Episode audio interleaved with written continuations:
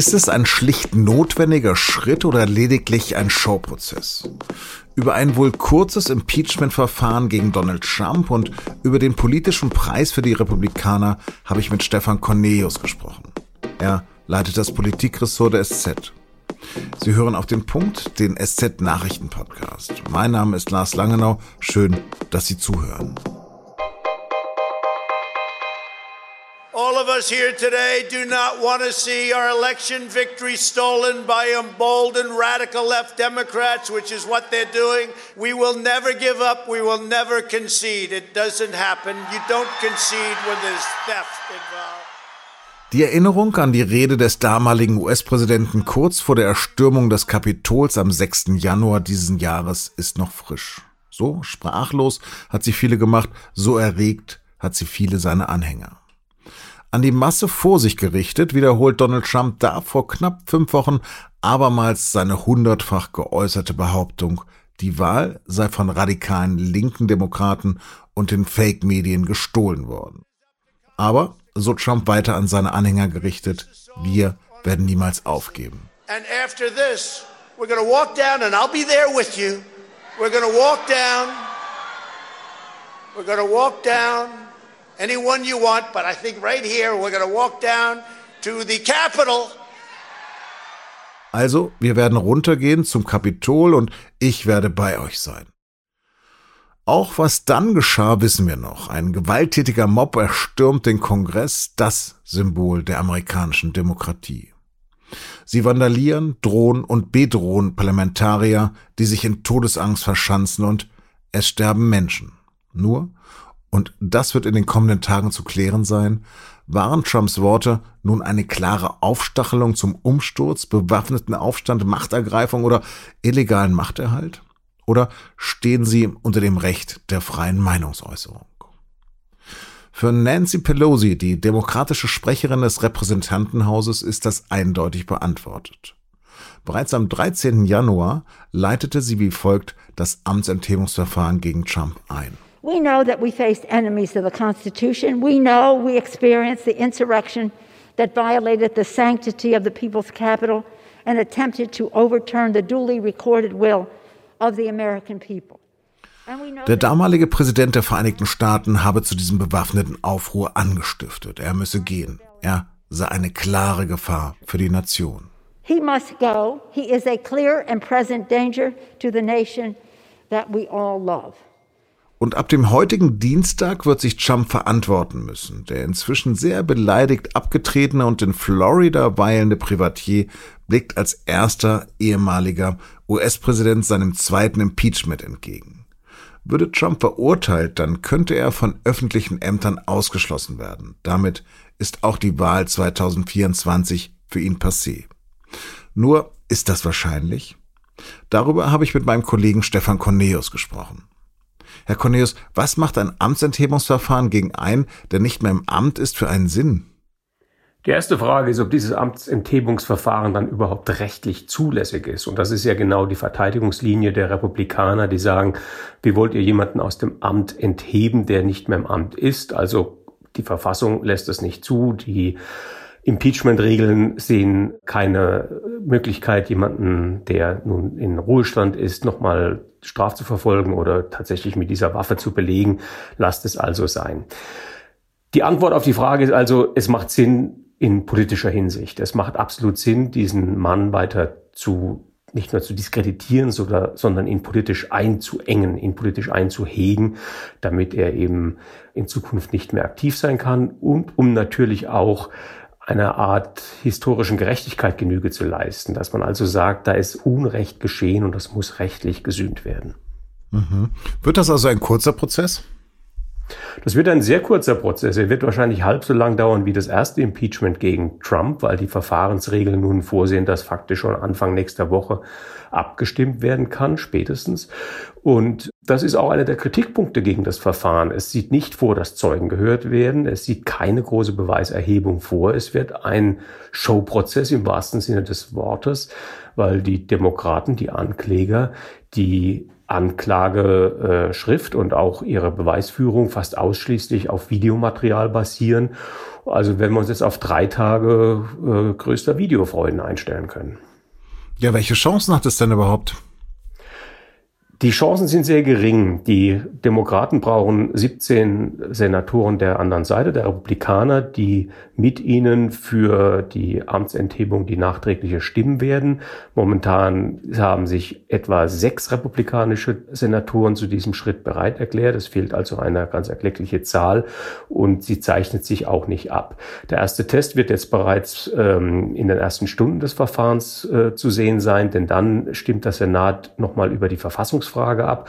Also kann man überhaupt einen ehemaligen Präsidenten mit einem Amtsenthebungsverfahren belegen. Und bereits an diesem Abstimmungsverhältnis kann man womöglich ablesen, wie am Ende auch das ganze Impeachment ausgeht. Die Demokraten sagen ja nun, es bleibt ihnen gar keine andere Wahl. Was spricht denn für einen versuchten Staatsstreich?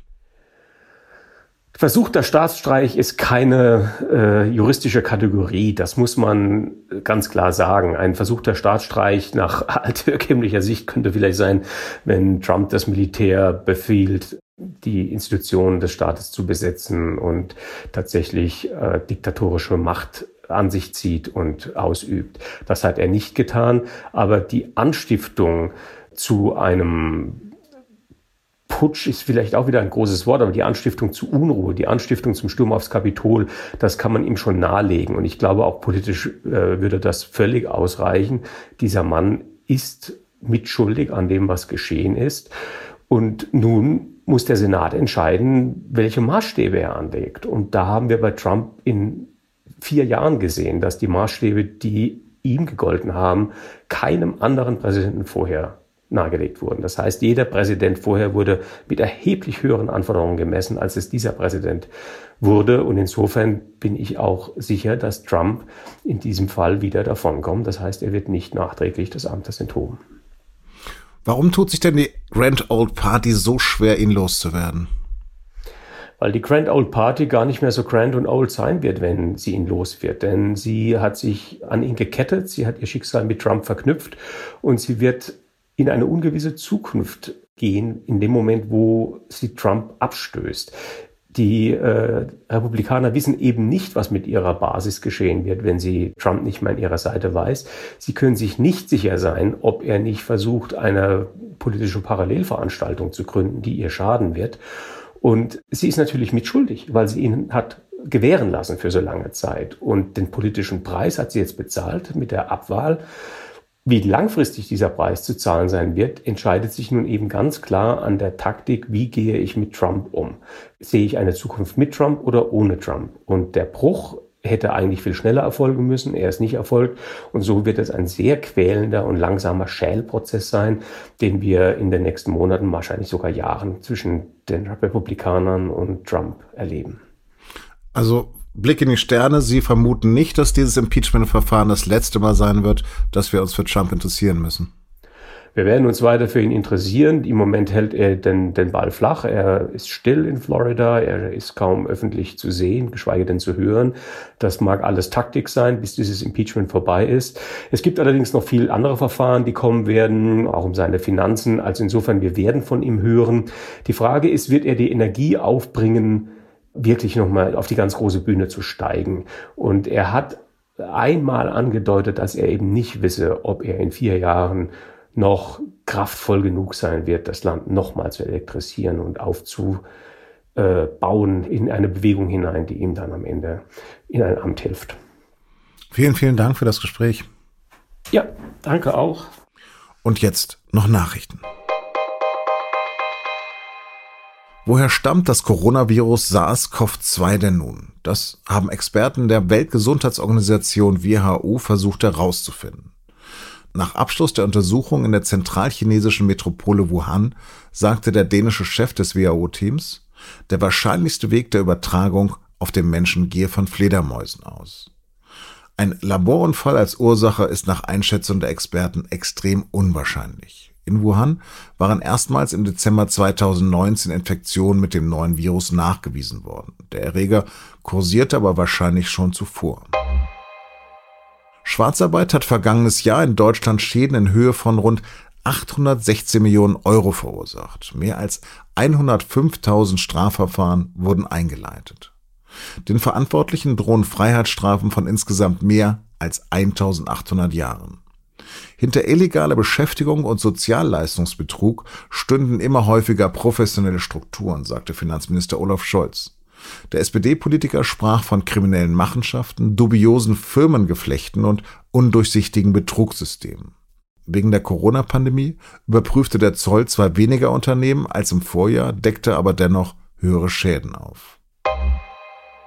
Alle reden vom Wetter, wir nicht.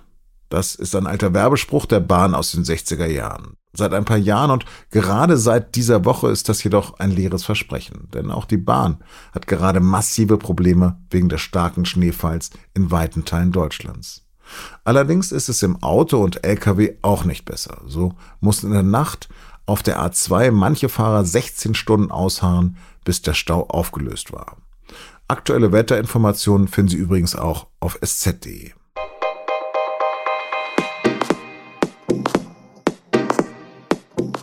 In der SZ von Mittwoch empfehle ich Ihnen ein großes Interview mit Josef Schuster.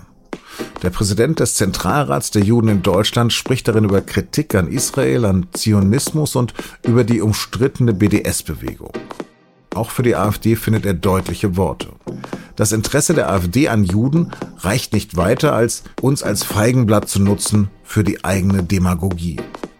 Das Gespräch können Sie mit einem Digital-Abo bereits ab 19 Uhr lesen oder die Zeitung natürlich am Kiosk kaufen. Das war auf dem Punkt. Redaktionsschluss war 15 Uhr. Vielen Dank fürs Zuhören und bleiben Sie uns gewogen.